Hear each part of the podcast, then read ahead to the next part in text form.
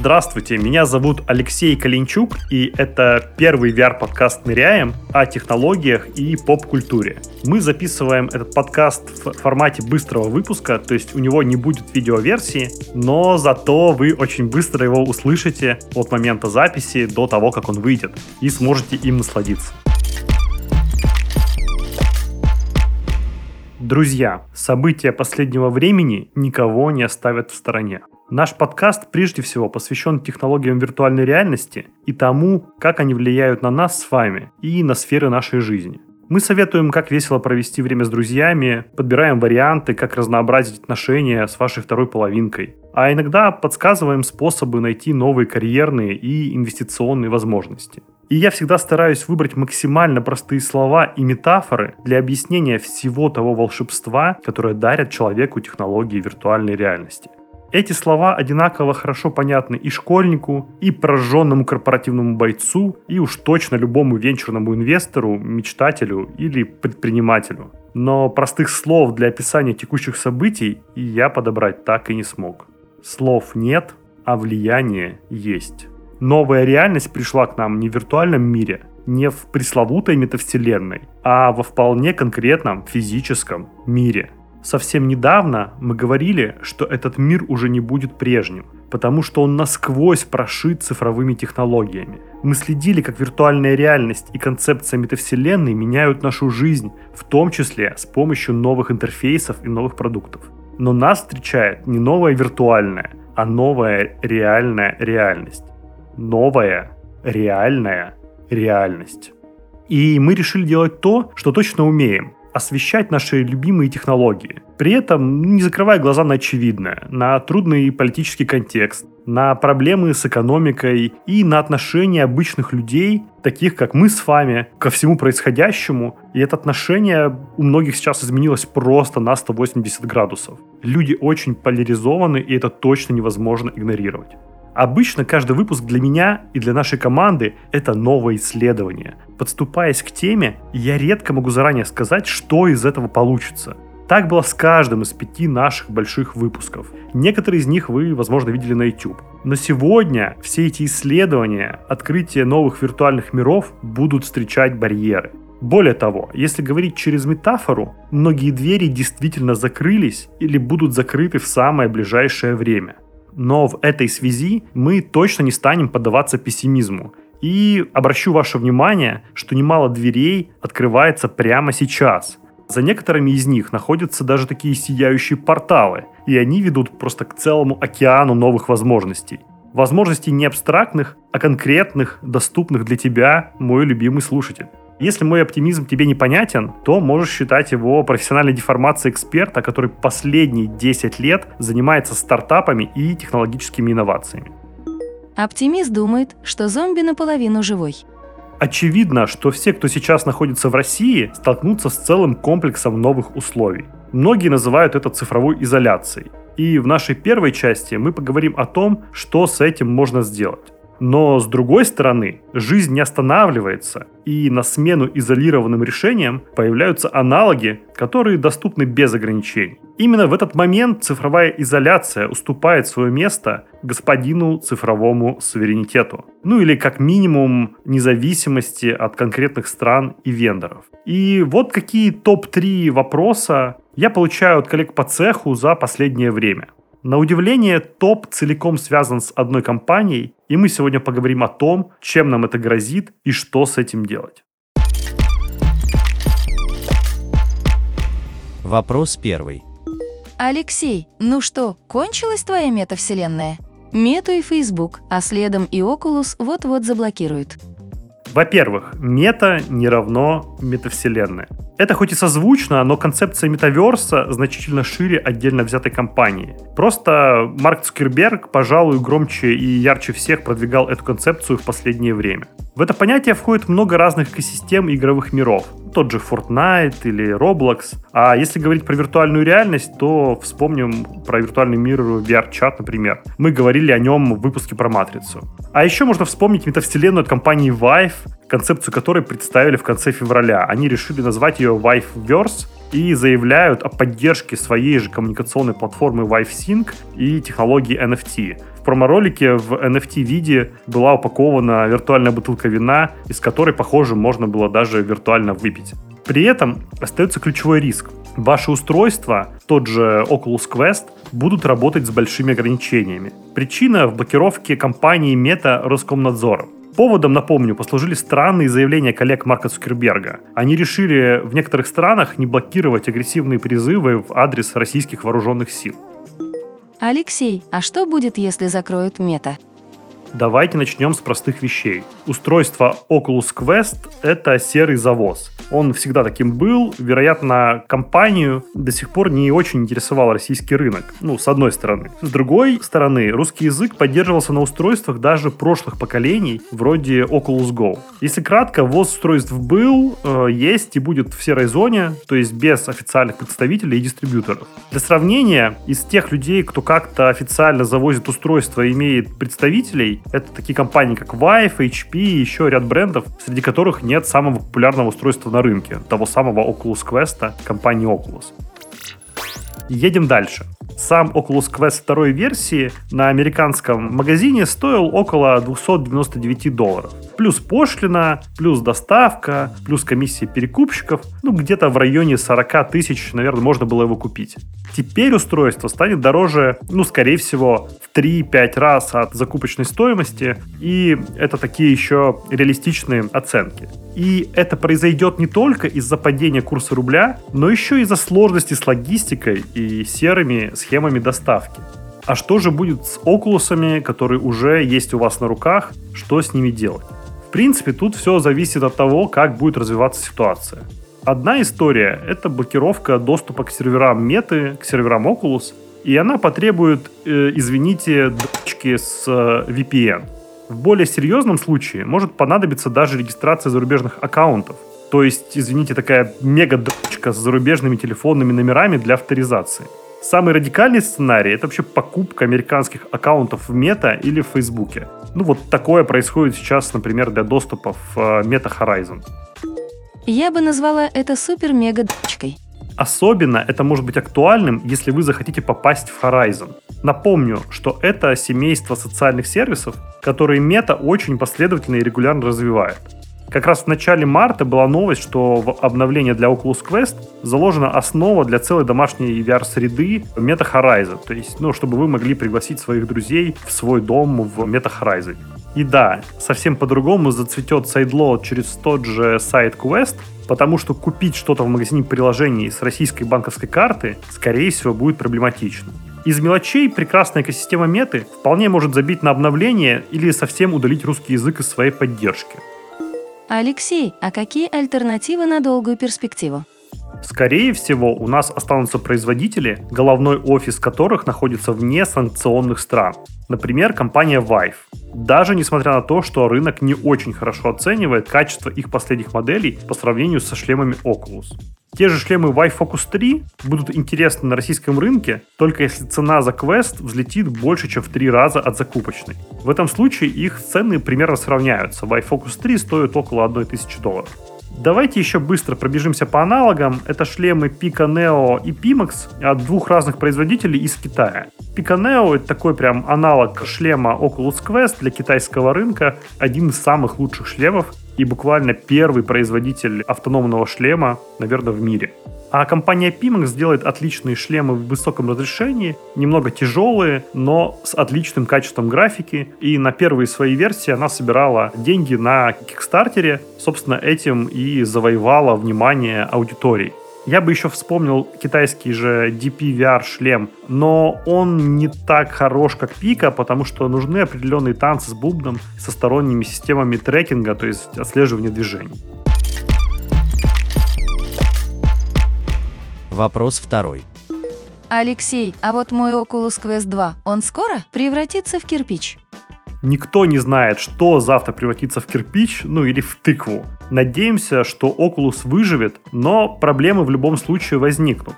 Кому проблемы, а кому и обещанный портал в дивный новый мир.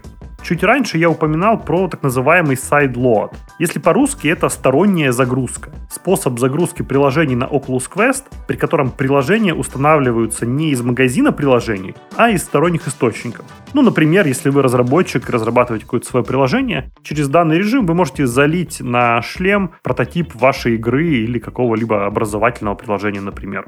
По состоянию на сегодняшний день все не так страшно, хотя и потребует навыков продвинутого пользователя. Первое, что вам нужно сделать, это включить режим разработчика. На момент записи подкаста 16 марта уже наблюдаются проблемы с загрузкой сайта Oculus, поэтому смело используйте VPN на том компьютере или там на телефоне для совершения необходимых операций. Инструкцию о том, как включить режим разработчика, мы выложим на сайте подкаста. Так что можете просто перейти по ссылке с сайта letsdivein.ru и увидеть, какие действия вам нужно совершить. Второе, что нужно сделать сразу, вот после того, как вы включили режим разработчика, это установить на ваш компьютер приложение SideQuest. Именно оно даст вам все возможности для сторонней загрузки приложений. Опять же, инструкции мы приведем на сайте letsdivein.ru. После того, как вы разобрались с режимом разработчика и с приложением SideQuest, можно выдохнуть. Теперь вам доступна установка практически любых VR и даже просто Android приложений на ваш Oculus Quest. Кстати, сайт Quest — это не только огромный магазин приложений, но также расширенные настройки графики и операционной системы. Плюс безлимитно самые разные тестовые приложения, которые есть на сайт Quest. Ну, например, там есть различного рода порты популярных игр в виртуальную реальность вроде Half-Life или Doom 3.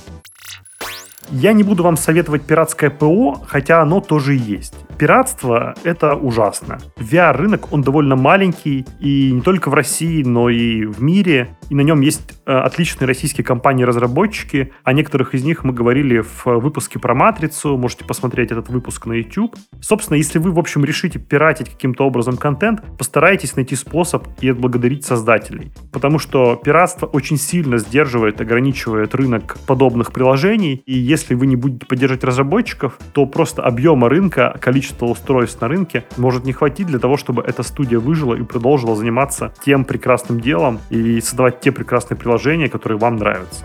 И главное, теперь, вот после этого всего, вы можете установить приложение для запуска VPN прямо на ваш Oculus Quest. Я рекомендую платный VPN, практически любые из топов, с возможностью выгрузить профиль в формате OpenVPN. Это такой файл обычно с ключами. После этого вы ставите приложение OpenVPN на свой Oculus Quest, скидываете файл через сайт Quest с ключом из вашего платного VPN-сервиса и подгружаете его в OpenVPN. Вуаля, Ваш шлем теперь полностью автономен с VPN-приложением, и вы можете пользоваться им, в принципе, так же, как и раньше. Вопрос третий. Их же наших умельцев из мета вот-вот признают экстремистской организацией. Это что же теперь? Используя их продукты, я буду пособником террористов? Использование, скорее всего, не светит последствиями. Вы же всегда будете упоминать и помнить, что эта организация признана экстремистской. Ну, пока еще нет, но, скорее всего, 21 марта это решение будет принято. При этом платить через магазин вы, скорее всего, и так, и так не сможете, потому что карточки российские, ну, едва ли будут приниматься маркетплейсом Oculus. Особенно, если эти ограничения продлятся, то, в принципе, ничего, кроме сайдлода и загрузки сторонних приложений, вам не останется. И того глобально опасности того, что организация будет признана экстремистской, для вас, как для пользователя, нет. Алексей, у меня риторический вопрос. А что же делать разработчикам в долгую? Итак, мы поговорили о том, что вам можно сделать со своим шлемом прямо сейчас, чтобы избежать ограничений. И дальше мы поговорим о том, как же разработчикам и, может быть, тем, кто заинтересован в развитии технологий в России, перейти вот от этой экстренной реакции на санкции к светлой независимости в области иммерсивных технологий. Чтобы не утомлять вас долгими перечислениями всех технологий и всех проблем, которые возникают по пути, я вам расскажу о некоторых важных аспектах. Во-первых, разработчикам стоит посмотреть на стандарты технологий и на устройства вне санкционных стран, которые при этом поддерживают международные стандарты. Ну вот вроде одного из стандартов OpenXR, ссылку на который я оставлю на странице выпуска на сайте подкаста letsdiveinto.ru. Собственно, если разработчик будет разрабатывать под стандарт OpenXR, это позволит сразу вести разработку своих инструментов или каких-то прикладных э, вещей, то есть приложений, которые могут быть использованы с большинством устройств, э, в том числе из несанкционных стран. Например, такую, такой стандарт поддерживают устройства Vive. Во-вторых, действительно стоит двигаться в сторону создания более автономного стека производства. Если кратко, то в России есть технологические заделы на некоторые области, которые нужны для виртуальной реальности и для дополненной реальности. Во-первых, конечно, это оптика, в том числе голографические волноводы. Собственно, это нужно для очков дополненной реальности, ну а для очков виртуальной реальности в первом приближении нужны просто линзы, ну и способы их различного рода калибровки. Действительно, про оптику у нас есть заделы, они находятся в различных э, лабораториях, университетах, и с этим идет определенный прогресс. Дальше, после оптики, мы идем в тему экранов. К сожалению, экранов в России, на мой взгляд, особенно нет. Есть определенные заделы, но для виртуальной реальности, для дополненной реальности необходимы очень специальные матрицы с большим разрешением и очень маленьким межпиксельным расстоянием. К экранам также можно еще отнести и проекторы, потому что мелкие такие пикопроекторы используются в очках до полной реальности. Собственно, после того, как у нас есть оптика и экраны, визуальная часть вроде бы есть, но не до конца. Далее идет система позиционирования. Это такая необходимая для синхронизации движений человека и виртуальных объектов. Ну, например, синхронизации движения головы и соответствующего виртуального ракурса, который видит пользователь. Собственно, таких систем в России достаточно много, и системы позиционирования, или как их называют еще системы трекинга, в России развиваются очень активно. Есть и свои хардвер-системы, и различного рода ПО. В общем, это такие очень перспективные вещи, которые есть внутри страны, давно развиваются в разных целях, и для VR, и для виртуального продакшена, и даже для робототехники. Вот чего у нас практически точно нет, это микроэлектроники, это чипов вроде центрального процессора и чипов вроде тех, которые нужны вообще для всей обвязки вот этих вот экранов, систем позиционирования в единое целое. Но ближайшие, конечно, поставщики — это компании из Китая, и, возможно, из Кореи, из Тайваня, если нам это будет доступно. Собственно, они производят ряд таких платформ, которые могут нам помочь. Если говорить про операционные системы и необходимый стак технологий по рендерингу для VR, то есть это еще не движки, а именно вот тот самый базовый уровень операционных систем, можно сказать, что в России их точно нет, и их нужно будет либо разрабатывать с нуля, либо где-то заимствовать. Мы не поговорили еще про игровые движки и вообще вот э, тот инструментарий, который нужен именно для создания виртуальных симуляций, образовательных сценариев, ну, такой вот красивой картинки, реалистичного поведения объектов физических. У нас в стране есть ряд заделов, если говорить про такие движки не очень красивые, но в принципе функциональные. Их создают в периметрах различных компаний, которые находятся в рамках там Ростех и подобных организаций, связанных с оборонкой. А если говорить про гражданские движки, есть есть отличное решение вроде движка Unigine, и это то, на что точно стоит посмотреть, такой прям реалистичный технологический задел внутри страны. К слову, есть еще огромное количество приложений, то есть в этом плане у нас вообще очень все хорошо. Есть медицинские, образовательные, игровые, маркетинговые, какие угодно, в общем-то, промышленные приложения и для виртуальной реальности, и для дополненной реальности. В этом плане разработчики в России практически ничем не отличаются от зарубежных и находятся на передовой. Но большой вопрос, э, сможет ли весь стек технологий, то есть все технологии, которые нужны вот этим разработчикам для уже реализации своих последних таких решений, да, прикладных решений, последних на этой цепочке от э, железа до пользователя, скажем так. То есть хватит ли им э, вот этого стека технологий для того, чтобы портировать свои решения на какие-то российские платформы. Но об этом мы еще поговорим с нашим экспертом сегодня. При этом, будем честны, некоторые из российских компаний уже полностью или частично переносят свои офисы продаж из России за рубеж. И виной тому вполне экономические причины. Размер внутреннего рынка РФ крайне мал. Ну, на всех разработчиков, дай бог, если в год будет там порядка 3 миллиардов рублей. На, может быть, 200 или даже 300 компаний. И те компании, которые работали в России, а продавали за рубеж, то есть у которых экспортная выручка превалировала над российской, они будут просто вынуждены так поступать. Они будут вынуждены открывать офисы продаж за рубежом и каким-то образом перекрашиваться в то, что они зарубежная или международная компания.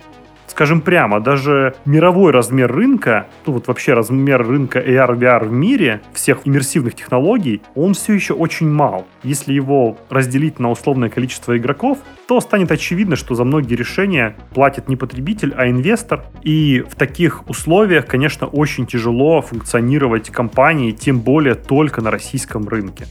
Что касается моих личных опасений, так это то, что в суете и желании кого-то поддержать, профинансировать что-то отечественное, функционеры из госкорпораций могут лоббировать очень сырые или даже мертворожденные проекты, а иногда и предлагать какой-то позапрошлогодний снег.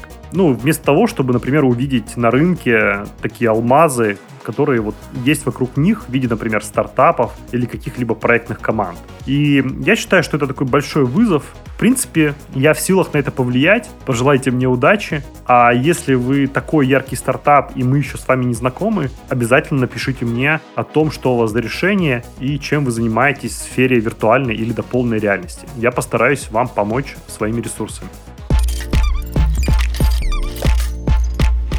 Для того, чтобы ваша картина мира была более полной и не ограничивалась только одним субъективным взглядом одного из экспертов виртуальной реальности, пускай и такого крутого, как я, я пригласил наш подкаст эксперта в сфере виртуальной и дополненной реальности Екатерину Филатову. Катя является президентом Авро Ассоциации и куратором VR-студии одного из медиахолдингов. К слову, Екатерина давно проводит различные мероприятия вроде Avro Days и общается с разными разработчиками.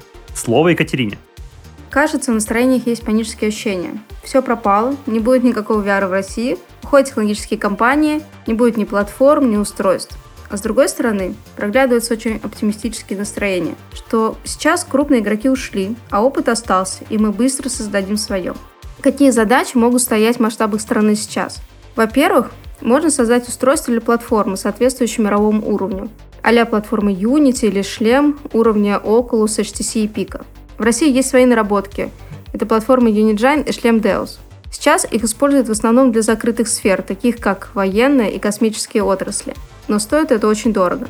При этом компания Unity не планирует уходить с российского рынка, так как тут достаточно большое использование платформы для игровой сферы – Нужно учитывать также, что мировые разработки не стоят на месте, и за 3-5 лет продукты мировых компаний могут сильно продвинуться технологически. И нам, создавая свои, стоит учитывать это и делать заделы на будущее.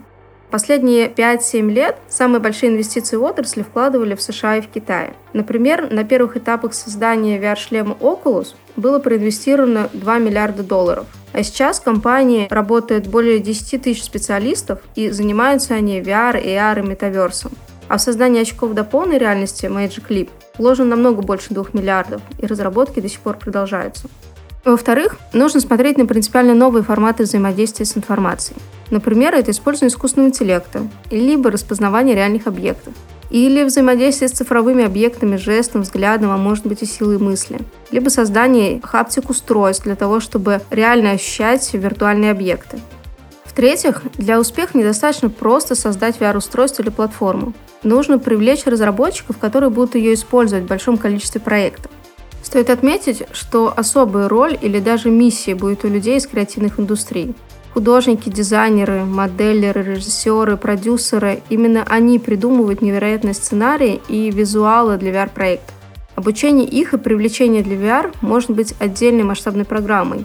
Например, Марк Цукерберг в прошлом году создал фонд на 10 миллионов долларов для поддержки креативщиков, которые создают VR. В России мы тоже делали обучение креативных команд, но теперь это нужно делать намного шире. А еще важны не только отдельные VR-устройства и платформы, но и маркетплейсы. Представьте, у вас более 100 отдельных уроков по биологии, химии, художественный фильм в 360, красивые рекламные ролики, тренажер по переговорам и многое другое. И все это создали 40 разных VR-команд. Сейчас вы можете получить доступ, только обратившись к каждой из команд в отдельности. А в идеале, если это будет на единой платформе, такой как Oculus Store, Куда смотреть сейчас российскому разработчику внутри страны? Для тех, кто создает свои технологии, пробовать общаться с центром инноваций в корпорациях, а также изучать программы поддержки IT и импортозамещения. Особенно это актуально для направлений таких как промышленность, медицина и образование. Но а что же делать тем, кто создает VR-контент в основном для рынка маркетинга, рекламы, ивентов и развлечений? Часть компаний ориентируется уже на международный рынок и ищет заказчиков там. Часть уехали из страны и будут создавать контент для США, Европы и Арабских Эмиратов. А те, что остались внутри, будут искать новые ниши. Конечно, VR не умрет в России. Мы можем создавать свое и качественное, если в это вкладывать время, средства и душу. Друзья, на этом наш быстрый выпуск подходит к концу. Я хочу призвать вас посмотреть видеоверсию выпуска про Матрицу. Мы не так давно ее разместили на нашем YouTube-канале. Видеоверсии выходят у нас не очень часто, потому что они требуют большого количества времени на то, чтобы их создавать. Посмотрите, я думаю, что это отличное видео для выходного дня или вообще для какого-то вечернего отдыха. Вспомните главных героев Матрицы и узнайте, как прожить Матрицу в VR сегодня. С вами был Алексей Калинчук, и это первый VR-подкаст «Ныряем». Слушайте нас на всех подкаст-платформах страны, Яндекс Музыки, ВКонтакте, Spotify, в общем-то, Кастбоксе, где угодно. Мы есть вообще на всех платформах. Подписывайтесь, пишите комментарии, ставьте лайк. А если у вас есть вопросы, будьте смелы задать их мне, будь вы разработчик, просто обычный пользователь или ангел-инвестор. Я стараюсь всем помогать и поддерживать, э, особенно в эти непростые времена. Друзья, до встречи, и я думаю, что мы встретимся через неделю. Ныряйте почаще. Пока!